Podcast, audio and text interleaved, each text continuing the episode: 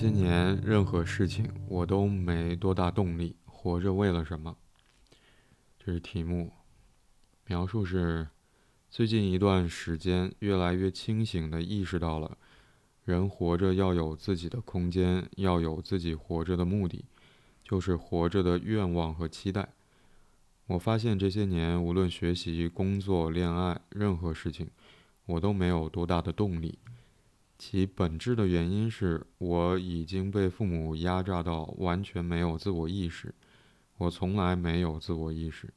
就是为了我自己。我活着，我需要什么？我想要什么？我要为了什么而努力？就是那种发自内心的活着的动力，我根本就没有。所以我才想死。因为一个人内心的感受、需求不断的被忽视、无视，不被尊重，也不被在乎，一次次的被吼叫、辱骂、指责、虐待、恐吓、暴力打回去，最终我所有的自我意识全部都被扼杀掉了，直到被逼死。现在重新醒过来，就像重新活过来一样的，我的感受。我到底拥有什么？活在这个世界上，我发现，真正属于自己的，就只剩下最后一口气了。除了活着这一口气之外，我什么都没有。活了这么多年，被打压、恐吓、威胁了这么多年，我作为一个人，所有人最基本的需求——吃喝玩乐、情感需求，描述就停在这里。嗯，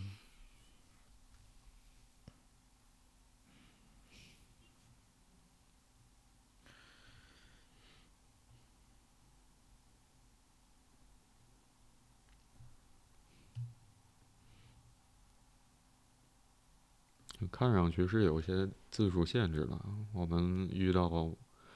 描述写到哪儿，突然就没有了，这种情况好像有几次。但是好像，在呃，就是从我直观的印象里边，这应该是不算是描述里边最多的，所以嗯，有没有可能是误触到了，比如提交之类的？嗯，嗯，嗯，也有可能。怎么讲？新年。第一期感觉好像很悲壮啊，这个就是从他的文字里边，嗯。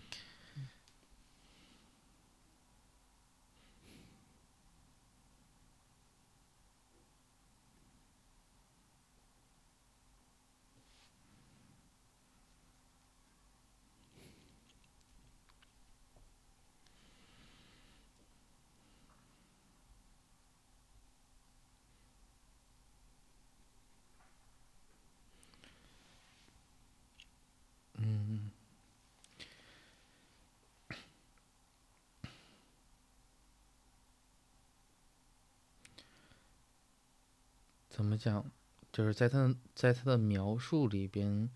似乎没有没有一任何一个问号。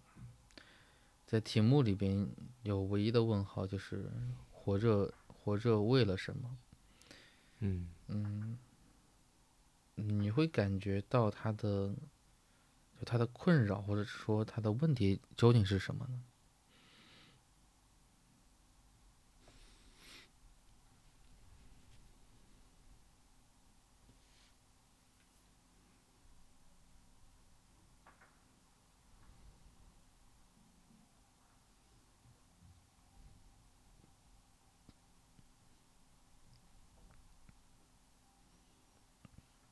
我想，如果硬要说提问者的问题是什么的话，就就是他提到的那个题目：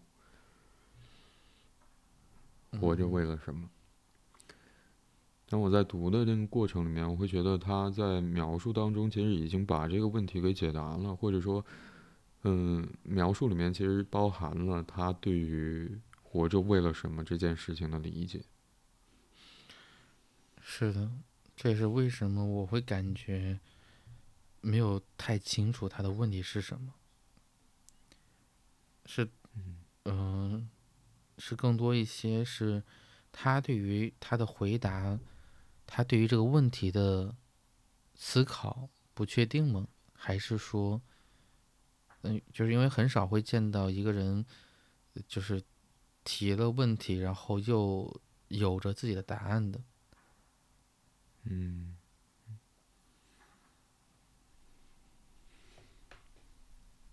其实更像是表达吧，我想，在描述里面带给我的感受。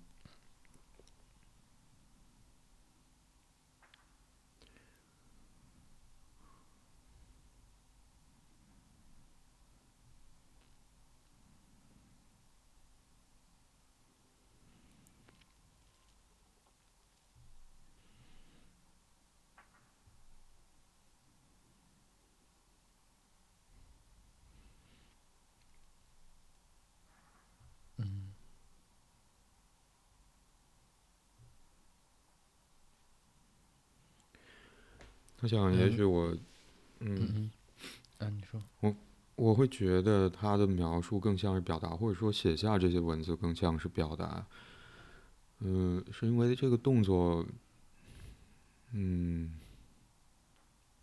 反正我们常常在节目里面也会提到，我们可以说出的就是我们两个人各自的对于问题的理解跟想法，包括去体会我们在讨论过程当中各自的感受。嗯，我们能说出的都是我们自己的一部分。那我在想，这好像也刚好，其实多少有点，嗯，回应了提问者自己对于“活着为了什么”这个问题的思考。他发现说，嗯，第一第一句话啊，也最近一段时间越来越清醒的意识到，人活着要有自己的空间，要有自己活着的目的，就是活着的愿望和期待。嗯，我在想，当我们没有自己的空间的时候，嗯，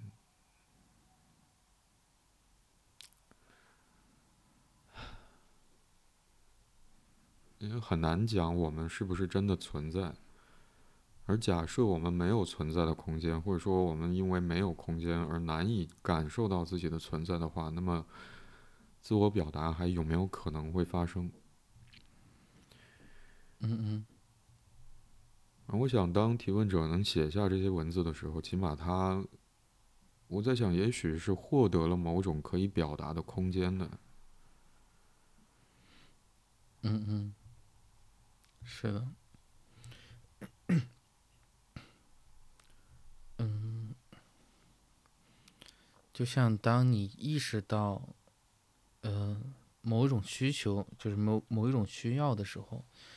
无疑这个这个意识到，或者说就是你开始觉察到有这样一个需求的，其实这个背后的意义，恰恰是在于你已经体会或者说已经正在享有。嗯因为如果说你没有这样一个没有这样一个享有的这样一个体体验感的话，可能这个意就是距距离这个意识到这个部分还是有一定距离的。嗯嗯、就是怎么讲，他就是看到他的描述，特别是前面的几句话的时候，有点复杂。这个复杂是嗯。在于，嗯，就是感觉上会有点不同啊，就是跟以往我们这个呃看到一些一些呃体温者在体温的时候那个感觉是是不同的，因为会感觉他的他的分析还是比较清晰的，嗯就是他是经由着很多思考、很多觉察，嗯，然后但是好像这个部分里边反而造成了他的他的某种困扰。怎么讲啊，就像，就就像他所说到的，就是意识到了人活着就要有自己的空间，要有自己活着的目的。嗯，就是活着的愿望和期待。然后当他意识到这个部分，然后他开始去反思，然后这么多年以来，好像他没有太大的动力，原因是因为他受到他父母的压榨，然后嗯。失去了或者说，呃，他所谓的完全没有自自我意识，嗯、嗯所以所以他就导致了他，呃，活着就是他需要什么，他想要什么，他要为什么而努力的这个部分的动力，他说根本没有，所以这才造成了他的痛苦，就是好像这样一个，嗯、因为前面部分更像是开悟了，就是就是你活，就人活着就是要有，就是要有自己的空间，要要有自己的目的，要有这种就是这样一个他所说的活着的愿望和期待，或者是一个内在的内在的这种这种动力，然后这样的话，嗯。可能你活着会更加充实、更加充沛。但他反思到，他好像一直以来是没有的原因，是因为他找到他找到了似乎一定的原因，嗯。但好像这个这个部分反而会让他就有点像是那个创伤被激激活的那个那个体会，就嗯，可能不不像是闪回，但就临界于这个，就在我的感觉里面是临界于这个体会的。就像他接下来不是再去反思，比如说如何能够回到他第一句话里边，就是如何能够给自己创造出空间，能或者说呃找到自己活着的目的，或者说那个嗯愿望或者期待，反而深深的又就是深深陷于他他所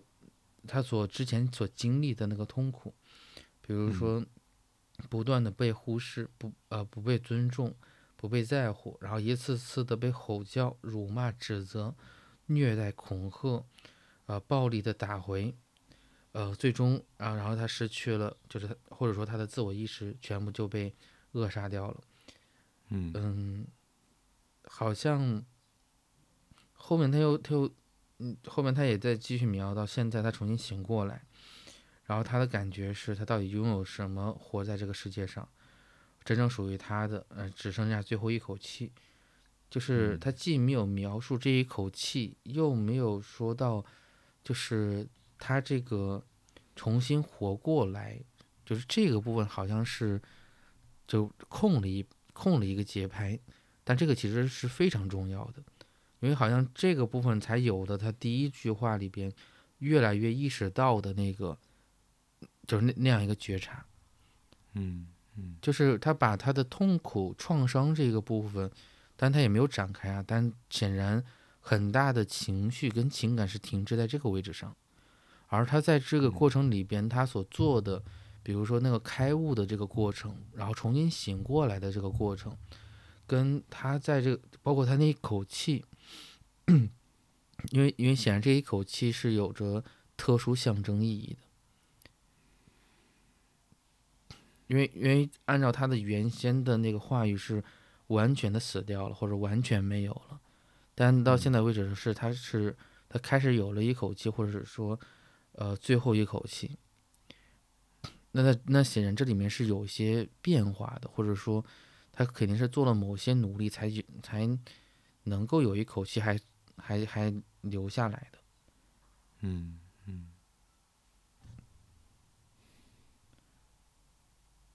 嗯，所以这里面好像就是之前的话好像是被剥夺，然后丧失，然后到现在为止的话，有一个呃我想到的词是迷失感。就当他原先的时候，只能够被迫的依从、依附于这样一种关系，他没有选择，没有权利，他的听、他的听话。但现在来讲的话，似乎他开始有了有了这种选择，或者说意识到自己是有有权利去选择的时候，但他好像又陷入到一个迷茫的状态里边。因为他最后说到的，活了那么多年，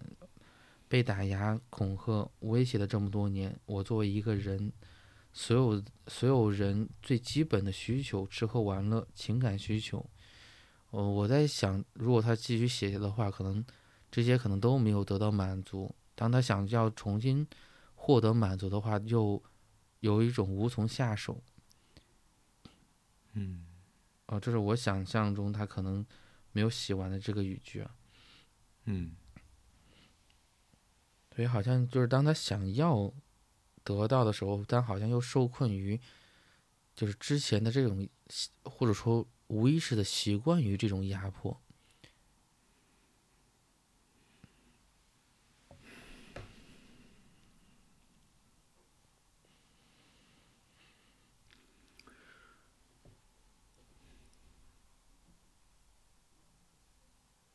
可能相比较，你前面感受到那个悲壮，可能，嗯，我觉得蛮沉重。今天讨论这个问题，我想那个沉重，呃，是因为在后面一段，提问者写到，现在重新醒过来，就像重新活过来一样。包括只剩下最后一口气。嗯嗯嗯。嗯，当然，那那口气一定会有你刚才说的可能存在的那个象征的意义，但我觉得这也是一个如实的描写。包括现在重新醒过来，重新活过来，我觉得让我感受到那个沉重的部分是在于说，好像提问者确实，嗯。做出了伤害自己的行动。嗯嗯嗯，好像确实做了这样一个行动，而被救回来的。我在想这个，嗯，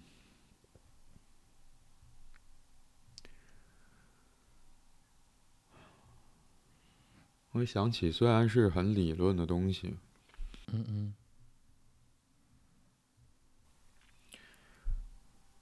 嗯，我会觉得那个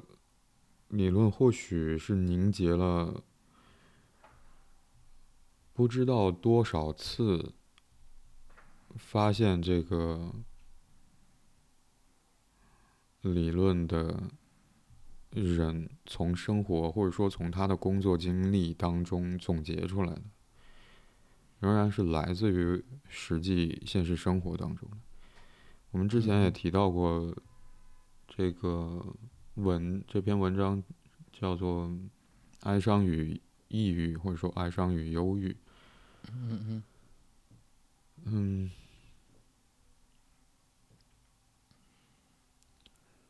弗洛伊德在这篇文章里面提到说，他认为抑郁来自于当我们。丧失了一个很重要的客体的时候，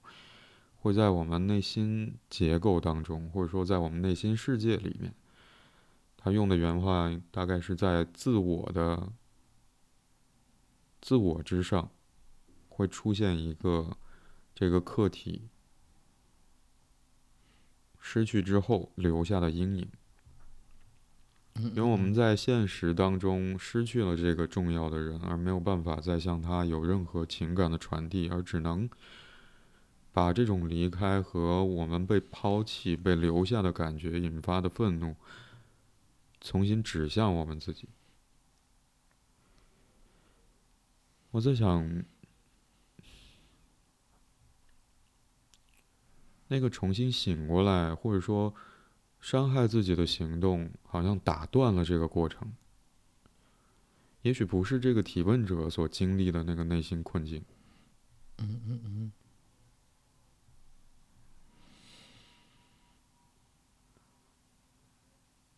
但我想，从醒过来，或者说醒过来之前的那个行动，似乎打断了，要要。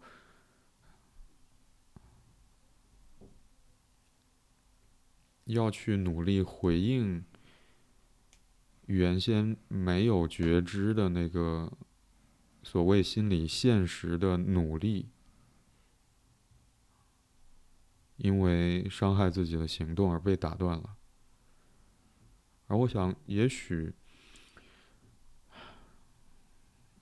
当然这是一件很幸运的事情，我觉得有机会醒过来。也才有机会从这个打断当中，好像回过头来去看自己的处境。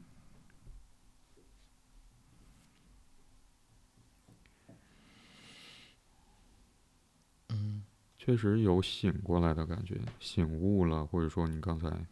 提到那个物的嗯嗯嗯，那个变化吧。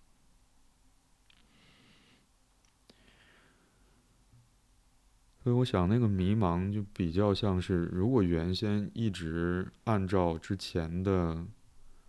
生活轨迹的话，好像就是处在没有自我意识的这个状态里，好像由着这种状态来去应对生活当中发生的事情，像提问者提到的，最近这些年学习、工作、恋爱，任何事情。嗯，啊，我想那个没有多大动力。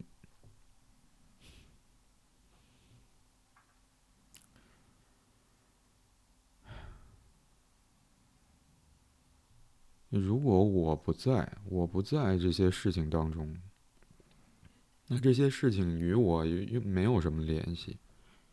嗯嗯，如果我不在，那么就像提问者后面写到的。嗯愿望、期待也都不会存在，而且我不在，我想，也许首先不在、不存在的是有关于生活各种各样的事情的感受、想法，那么也就谈不上说我要应对这些事情的时候要做什么样的决定，学习、工作、恋爱。嗯，偏好就都不存在了。也许那个你前面提到说那个迷茫的感觉，或者嗯卡在哪里的那个感觉，或许是在醒过来之后，好像在回过头去看自己的处境的时候，虽然前面没有自我意识，仿佛是浑浑噩噩的应对生活当中发生的各种各样的事情的那个呃倾向或者惯性。停下来了，但是除此之外还没有出现新的我要去怎么应对学习，无论学习、工作、恋爱任何事情的方式。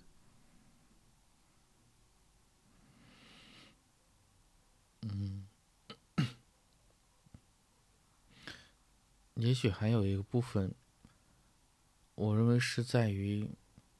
嗯。因为方式的话，更多倾向是来自于现实层面。那回到一个心理层面来讲，因为迷迷茫，呃，其中，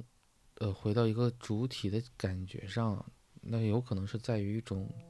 某一种担忧，就担心，担心就是比如克服困难的勇气，或者说这种自我怀疑的能力，就是是否就像。呃，有一个东西在发生了变化。坦率的说，很多时候我们面对变化，其实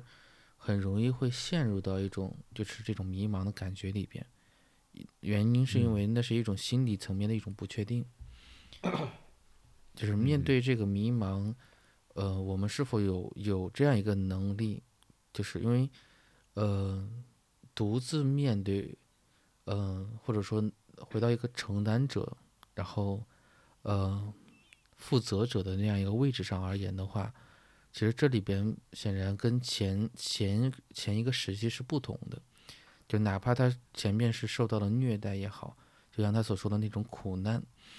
在某种意义上来讲，这里面还会有一个还会有一个明确的课题一直存在着。就虽然这个课题给他带来是痛苦，但是无疑他所带来的这个部分是一个明确的，也是呃这个这个。这个提问者本人不呃，就是当然他他虽然痛苦，但他显然能够扛忍受得了的，扛得住的，因为毕竟他也没有被这个这个磨难所就是耗竭掉，就消耗消耗掉。但是当突然间这个形势发生变化，无疑我会感觉得到这里面还会有一个就来自于死亡的，就是象征层面死亡的威胁。因为你要独自去面对，当你的筹码只有只有一个的时候，就是那就有点像是每一局都是生死局。所以这里面有一种不安，但这个不安是这是来自于这个部分的一个想象，就是指他很担担心，如果说当他做错了，或者说，嗯、就是更就是怎么讲，他开始所谓的自我意识，自我去为自己负责，但仍然没有办法把事情做好的话，这个部分的挫败感，好像他就没有办法，嗯、就因为那一刻的这种这种挫败的部分，有可能是他难以去面对，或者是难以去接受的。这是个很难的，这是个很难的处境。我想，如嗯果回到提问者对于自己的理解上的话，原先没有自我意识，对，或者说意识本来就是自我的某种功能的话，那意味着说原先就没有自我。嗯嗯嗯，也许原先没有自我，是因为就像提问者在一开始提到说，人活着要有自己的空间，是因为没有自己的空间。如果嗯提问者感受到的是这样，那当他醒过来，或者说回看自己的处境啊，这个处境可能不只是现实的，可能更多是内心的处境，跟所谓客体，我们内心世界那些重要的人之间的关系的处境。就回看这些处境的时候，才发现了这件事。啊，我发现了原先我原本的精神存在的空间是被压榨到了极限的，没有一点点的自我的发展，没有任何的机会的话，可能我我在想，在这种情况之下，那个自我是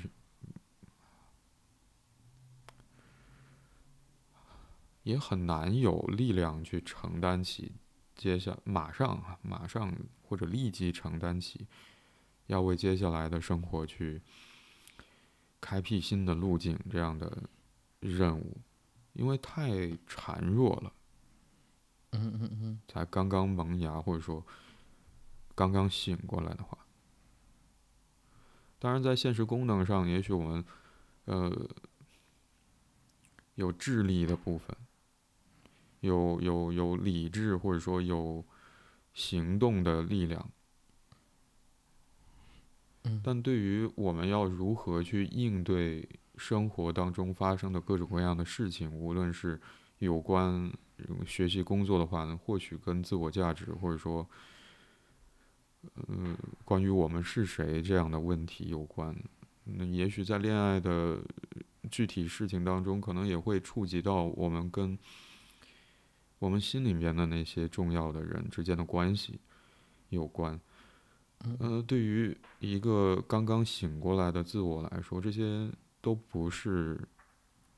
轻易可以去处理的事情。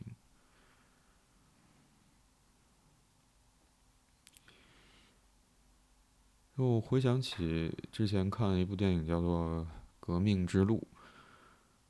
嗯、大概内容是在描述说一对夫妻他们本怀有很美好的对于未来生活的梦想，搬到了一个地方，嗯嗯。但是在这两个人的关系当中，嗯，有一个人的愿望，他对于自己生活的期待，甚至他对于自己的认识和理解，包括感受的嗯。空间，被另外一个人渐渐的吞噬掉，最终失去生命。嗯在讲这么一个故事。所以我在想，提问啊，当然这个话说出来好像有点让人惊悚，但我想，杀人确实可以不必见血。嗯就像提问者在第二段第一句提到说，最终我所有的自我意识全部被扼杀掉了。这个杀不是指说现实层面，嗯嗯，在肉体上消灭另外一个人，而是一个人的精神的存在的感受或者说觉知。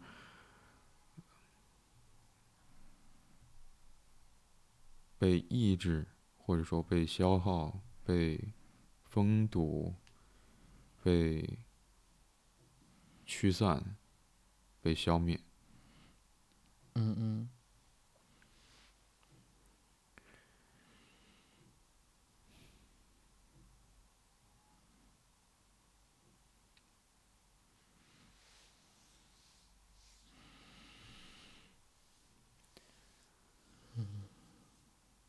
所以这么来说，我会觉得提问者在描述当中，其实在描述的是他的心理现实。我觉得是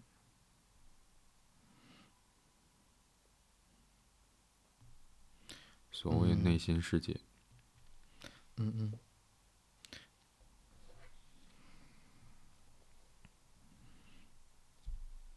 而且，就是到这到这一刻的话。对于他的，就他的困扰，或者说他的那个问题，因为他他他明确问的那个问题是为什么而活，或者为什么活着，那好像这一刻的时候就会有一个变化，就是因为你在说完之后，我第一反应是，就是如果，呃，回到他这样一个心理心理世界或者心理现实的那个滋味，最大的问题或者最大的疑惑是。怎么就活成这个样子？就是，就像就像他的这个问题描述一样，前面有做分析，而且自己也有变化，但好像有仍然会有一种，我认为不能说是怨气，反而是一种既像委屈又像一个强烈的不甘心。嗯，就是本不应该是这样子，但好像就是这么发生了。然后，呃，有点回回首以往的时候，这种心理路程，嗯，再次回到就是最起初所说的那个悲壮啊，就是。刚刚有一种这么一个感觉，就像你做了一个对于你个人而言很了不起的事情，但是好像，但是如果回到现实层面，又有一种就是没什么值得拿出来说的话，就这个是一个特别，嗯，怎么讲，很不是滋味的一个感觉。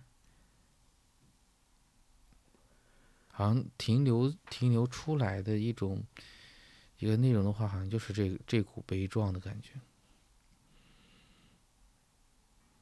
嗯，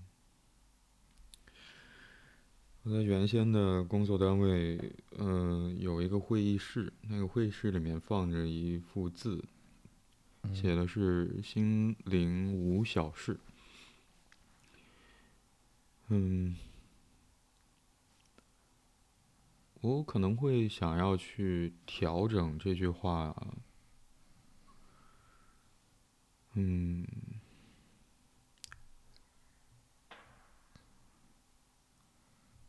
我想心灵有小事跟大事，但并不意味着那些小事不重要。我想对于提问者来说，经历。经历绝境，经历伤害自己，然后再醒过来的这个过程，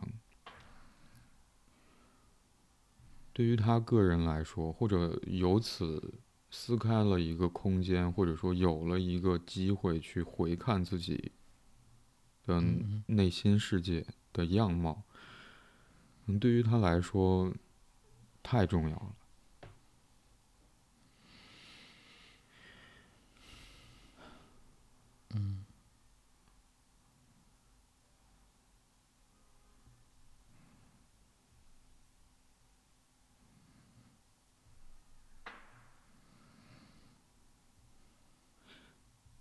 这个问题或者提问者在问题里面提出的那个疑问：活着为了什么？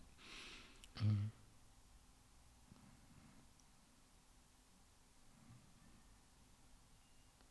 这其实是一个很大的问题，大到我们可能在平时并不敢去涉足相关的思考，太复杂。嗯嗯但它好像也会是一个很小的问题，比如，也许我们很难会想到要去思思考这个问题。只要生活还在继续的话，可能我们不会想要去停下来想想看，我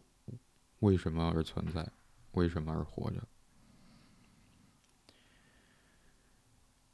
我在想，也许这个问题的性质既大又小，或者说在我们的感受里面，可能时常是，嗯，也许是复杂的、矛盾的。嗯，这到底要说吗？要去想这个事情吗？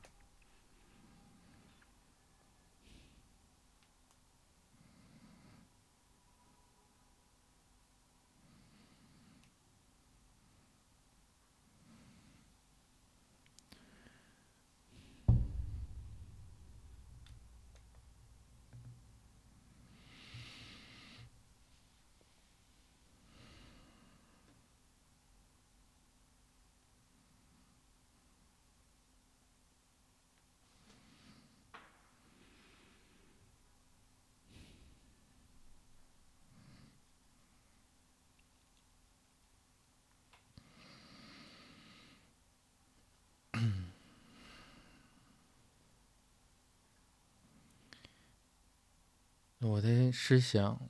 就是究竟被什么所，嗯，就是你在说的那个那个位置啊，究竟被什么所困住了？嗯，会感觉很复杂。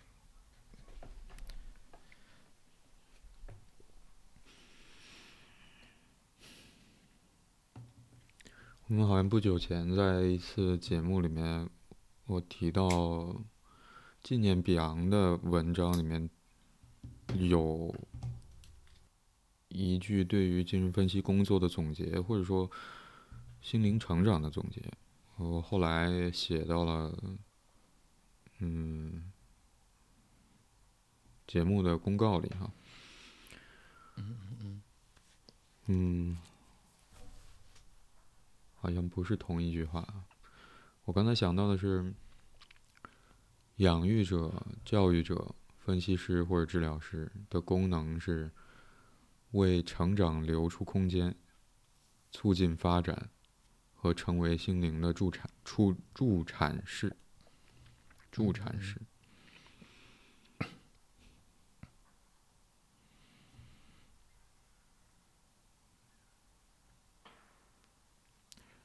我想，如果把那三个功能全部调转一百八十度，嗯我想也许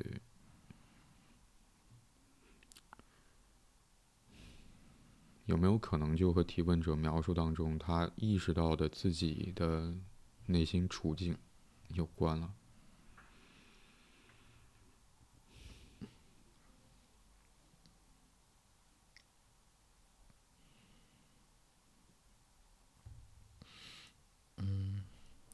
再展开一点。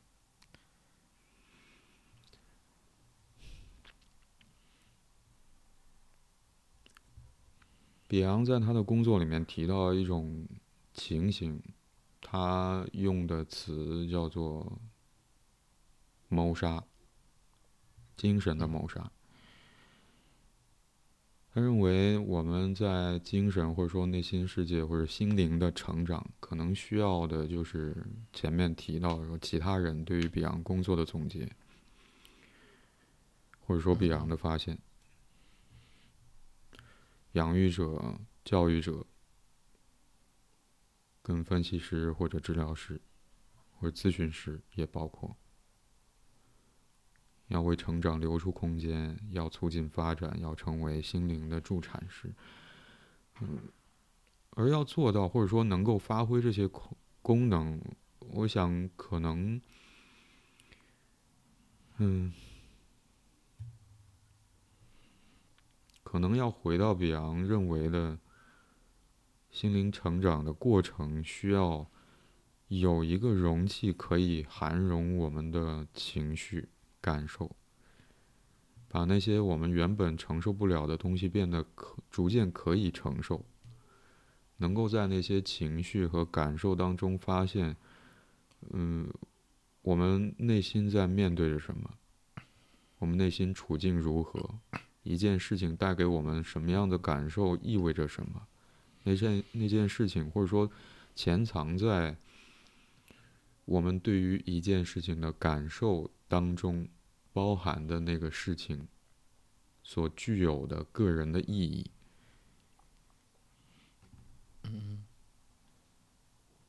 而这些内容可能会堆积起来，慢慢变成我们精神世界的一部分，里面包含的有我们可以忍受或者说可以承受的和事件相关的情感、情绪。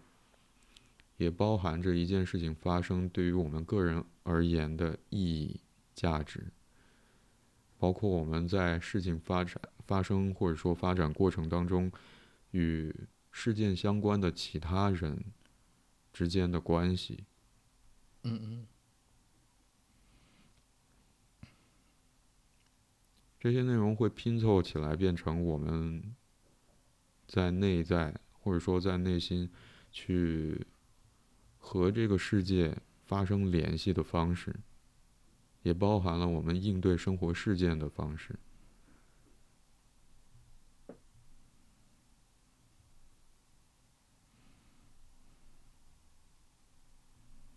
在他看来，我们的内心世界就由这些内容慢慢发展起来的。而回到提问者。对于自己内心世界的描述，或者说他经历了生死之后，注意到了自己内心的处境或者自我的处境，他提到说一，他写这么一句话：，因为一个人内心的感受、需求不断的被忽视、无视，不被尊重，也不被在乎。一次次的被吼叫、辱骂、指责、虐待、恐吓、暴力打回去。嗯。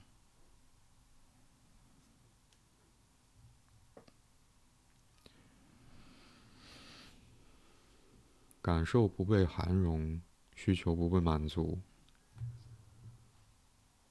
也许想法或念头不被重视。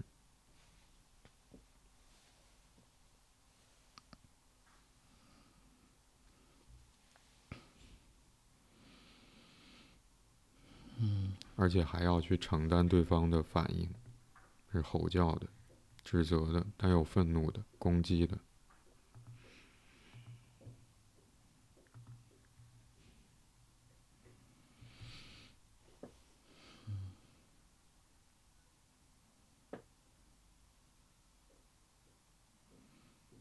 那么，对于比昂所描绘的那个精神发展的过程，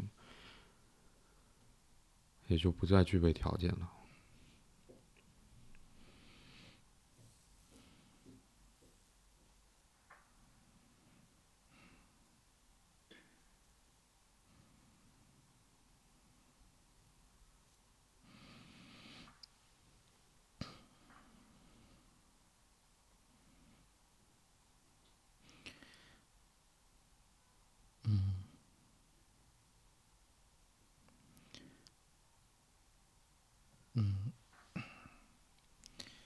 没有这样一个容器，或者说没有这样一个被含容的过程，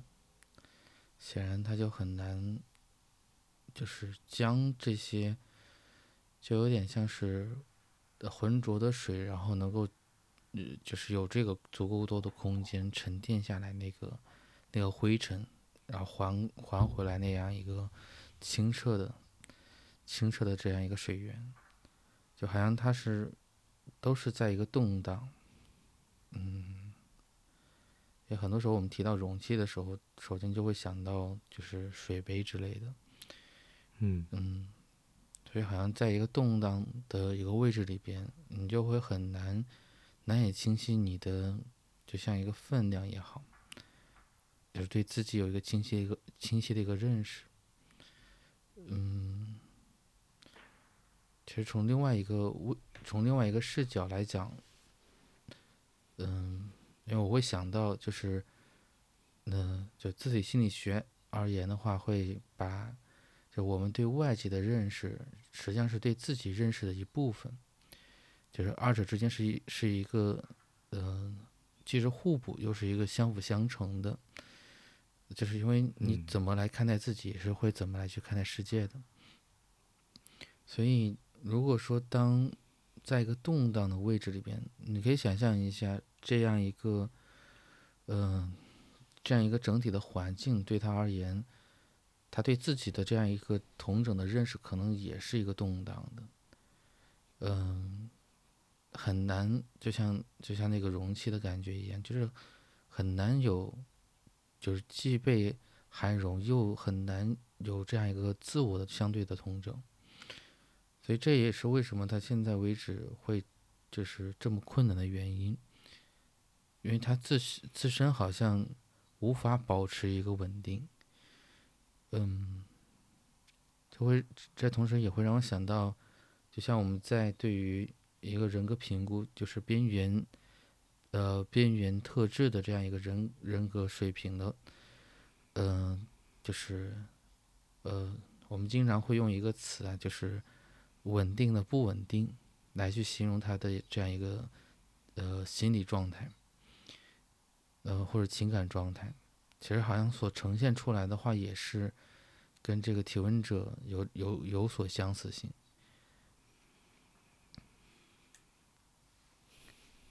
就是如果说，嗯，这会同时的话，嗯，很像很像是一个应激障碍后的那样一个那样一个位置啊，就像特别是那个战后战后的这个呃战后的应激创伤，就他们会经常仍然会时刻的被噩梦所所惊醒，随时的话会保持一种警惕性，因为他们经历过既是杀戮者，又是可能被杀戮的对象。当经历过战场以后，他们其实是很难耐受住这种平静的。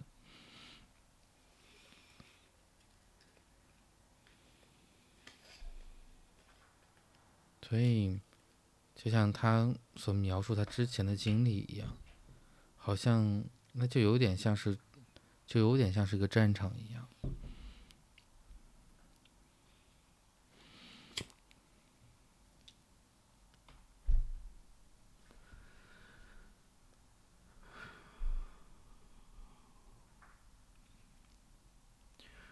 就在我的感受里面，我在想那个沉重的部分，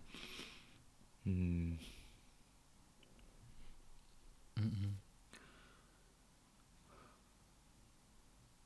可能比你说的更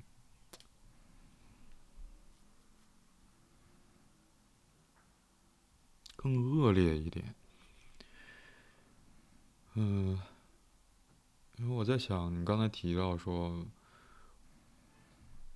我们其实会把自己对于世界的想象投射到外部世界当中，当然确实会如此。嗯，所以这也意味着说，我们可能需要花很久的时间去收回我们向外在投注的那些想象，然后去整合它，去修通它。这是个很漫长的过程，但我嗯想可以这么做，是建立在，嗯，就自我在自我的位置发挥着投射的功能，或者发发挥着这样的作用，或者做着这样的动作。嗯哼我不断的看回提问者在描述当中，他写到，就像重新活过来一样。就在他的感知里面，不是要去变什么东西，而是开始有了什么东西。就仿佛那双眼睛从来没有睁开过，或者说从来没有醒过来过。或许重新活活过来，似乎也意味着说。好像曾经是活着的，嗯嗯，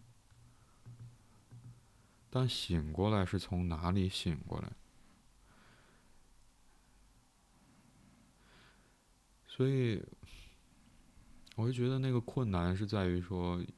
从没有自我到开始有自我，而以此新的基础，也许是相比较原先没有自我。没有那个空间，那以此基础来重新面对已经铺开在眼前的现实生活，好像那个困难是这里，或者说卡住的那个位置是在这里。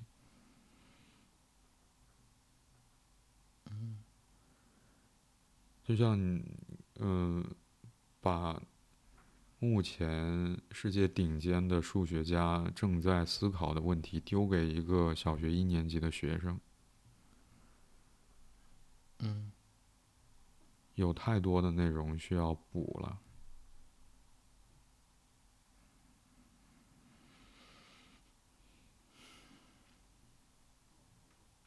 是的。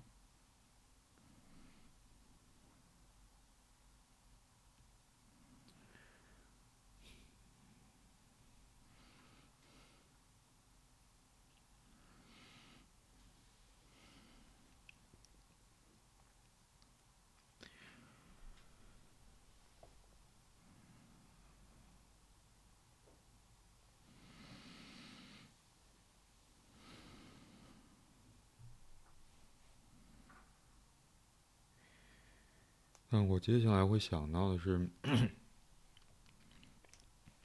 因为我反复去体会那个沉重的感觉，我会觉得好像有点悲观，但其实我并没有非常绝望。在讨论今天我们提到呃遇到的这个问题的时候，我想没有很绝望，是因为提问者呃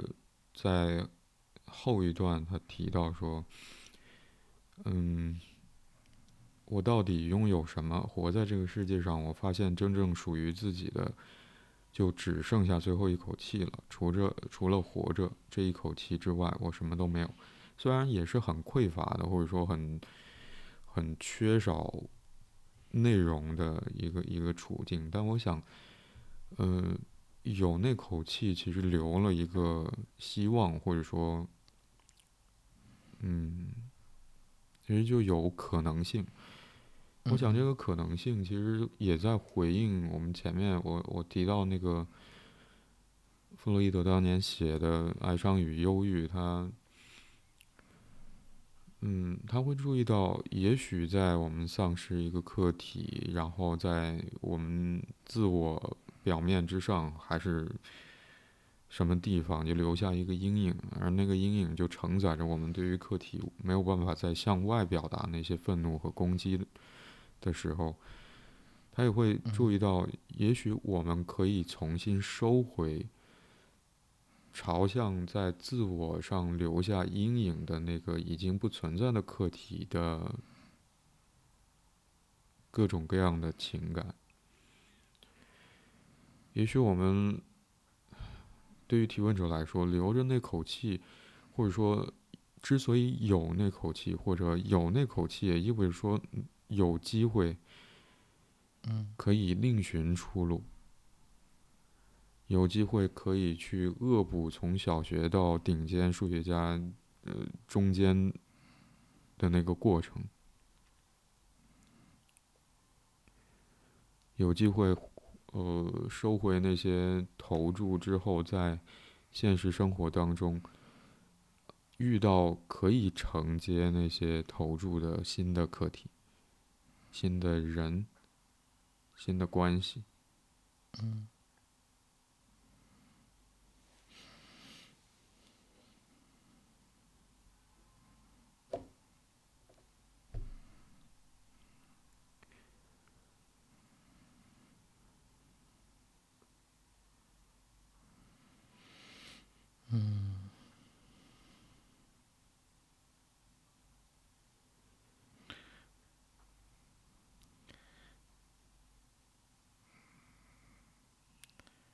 确实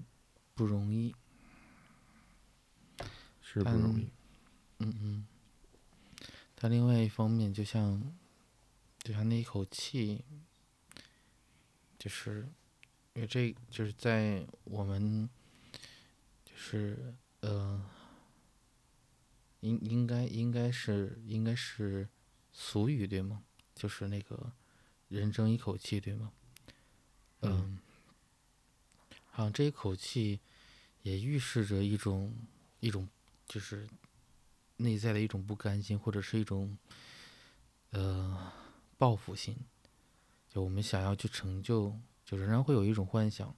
是希望实现或者成就自己，所以可能那个那个不容易，也不容易，也恰恰证明了，就是这种，嗯，我第一第一个想到的是个值得，就值得。值得试去试一试，值得去做一做。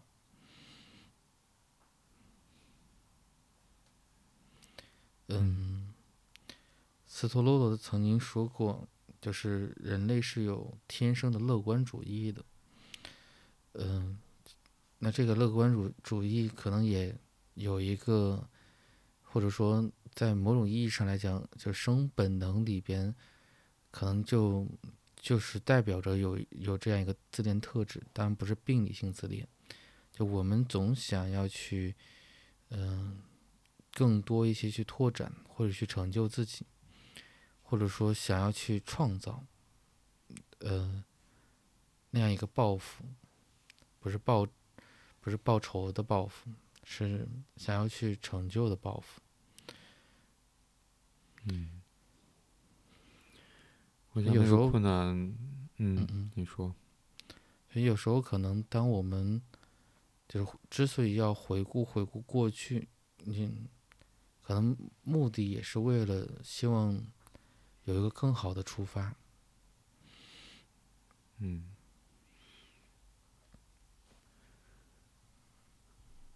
我刚才想到那个困难，也和你前面提到的。我们会把我们内心世界的想象，我们对于世界的想象，我们内心的处境，包括对自己和其他人和我们与其他人之间的关系的想象跟感受，有的时候也会投注或者说投射在现实或者实际生活当中。所以这意味着那个困难也。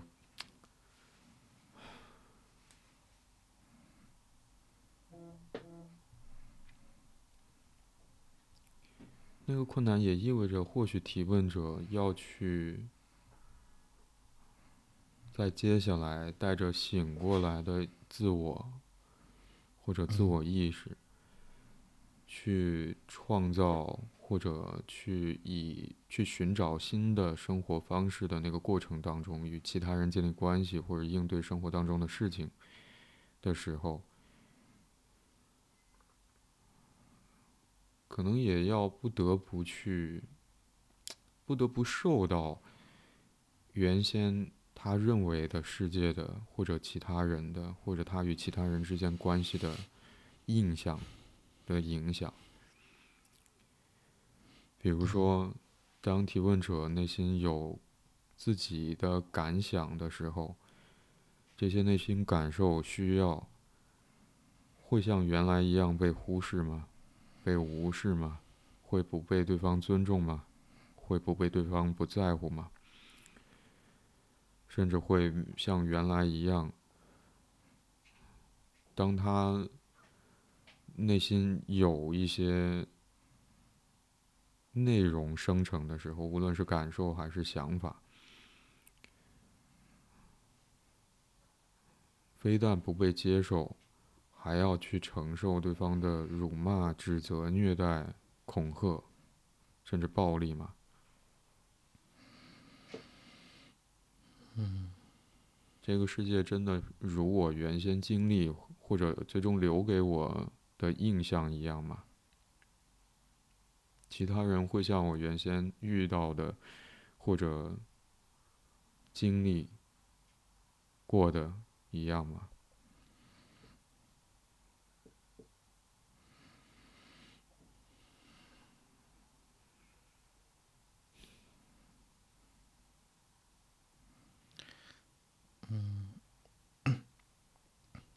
就是我会想到，就是精神分析有一个词叫做强迫性重复，但是嗯从它的就是作用作用机理上来讲，就强迫性重复的其实是无意识仍然在幻想着回到那一刻，就是让就是让所谓正确的或者说应该的。那个那个部分发生，而不是那个创伤的体验再次发生。所以嗯很多时候我们在回味，包括你刚刚在说，就是那些那些固有的、熟悉的或者过去的那个不那个经验，它是否还会发生吗？我相信，就是有可能是我们人类的集体无意识都想都认定，其实那些本不应该发生的，就是来自于。那些痛苦的经历可能本不应该发生，所以我们才有了这种回顾，我们才有了这种，嗯，就有点像那个强迫强迫性重复的那个机制一样。我们我们会很期待于，那就在那个所谓最恰当的时间发生最恰当的这样一个行为，或给到一个最恰当的。的这样一种情感反馈，就如果说，因为如果说没有这样一个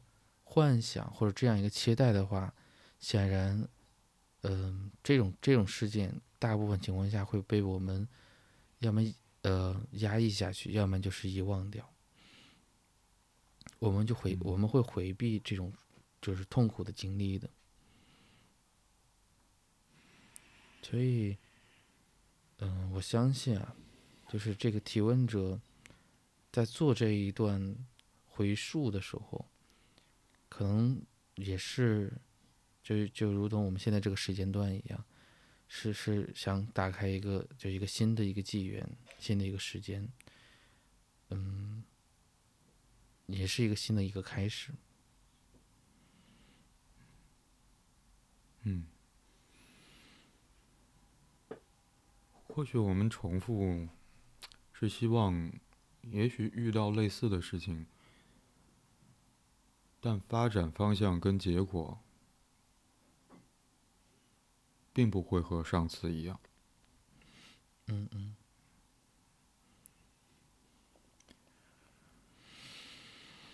嗯，我对于今天讨论的这个问题没有更多想要说的了。嗯，我这边也是。感谢你收听这一集的 Slow M，我是白龙天浩，我是李阳。如果你喜欢这一集的内容，欢迎你点赞、评论、分享。如果你有任何关于节目内容的想法和建议或意见，或者想要分享你所关心和在意的事情，可以通过通过节目描述栏里的邮箱发邮件给我们。现在你可以通过喜马拉雅、小宇宙、Moon FM、苹果播客。安可、Spotify、Google Podcast、Pocket Casts 等平台订阅并收听 Slow M。今天我们就讨论到这里，拜拜。拜拜。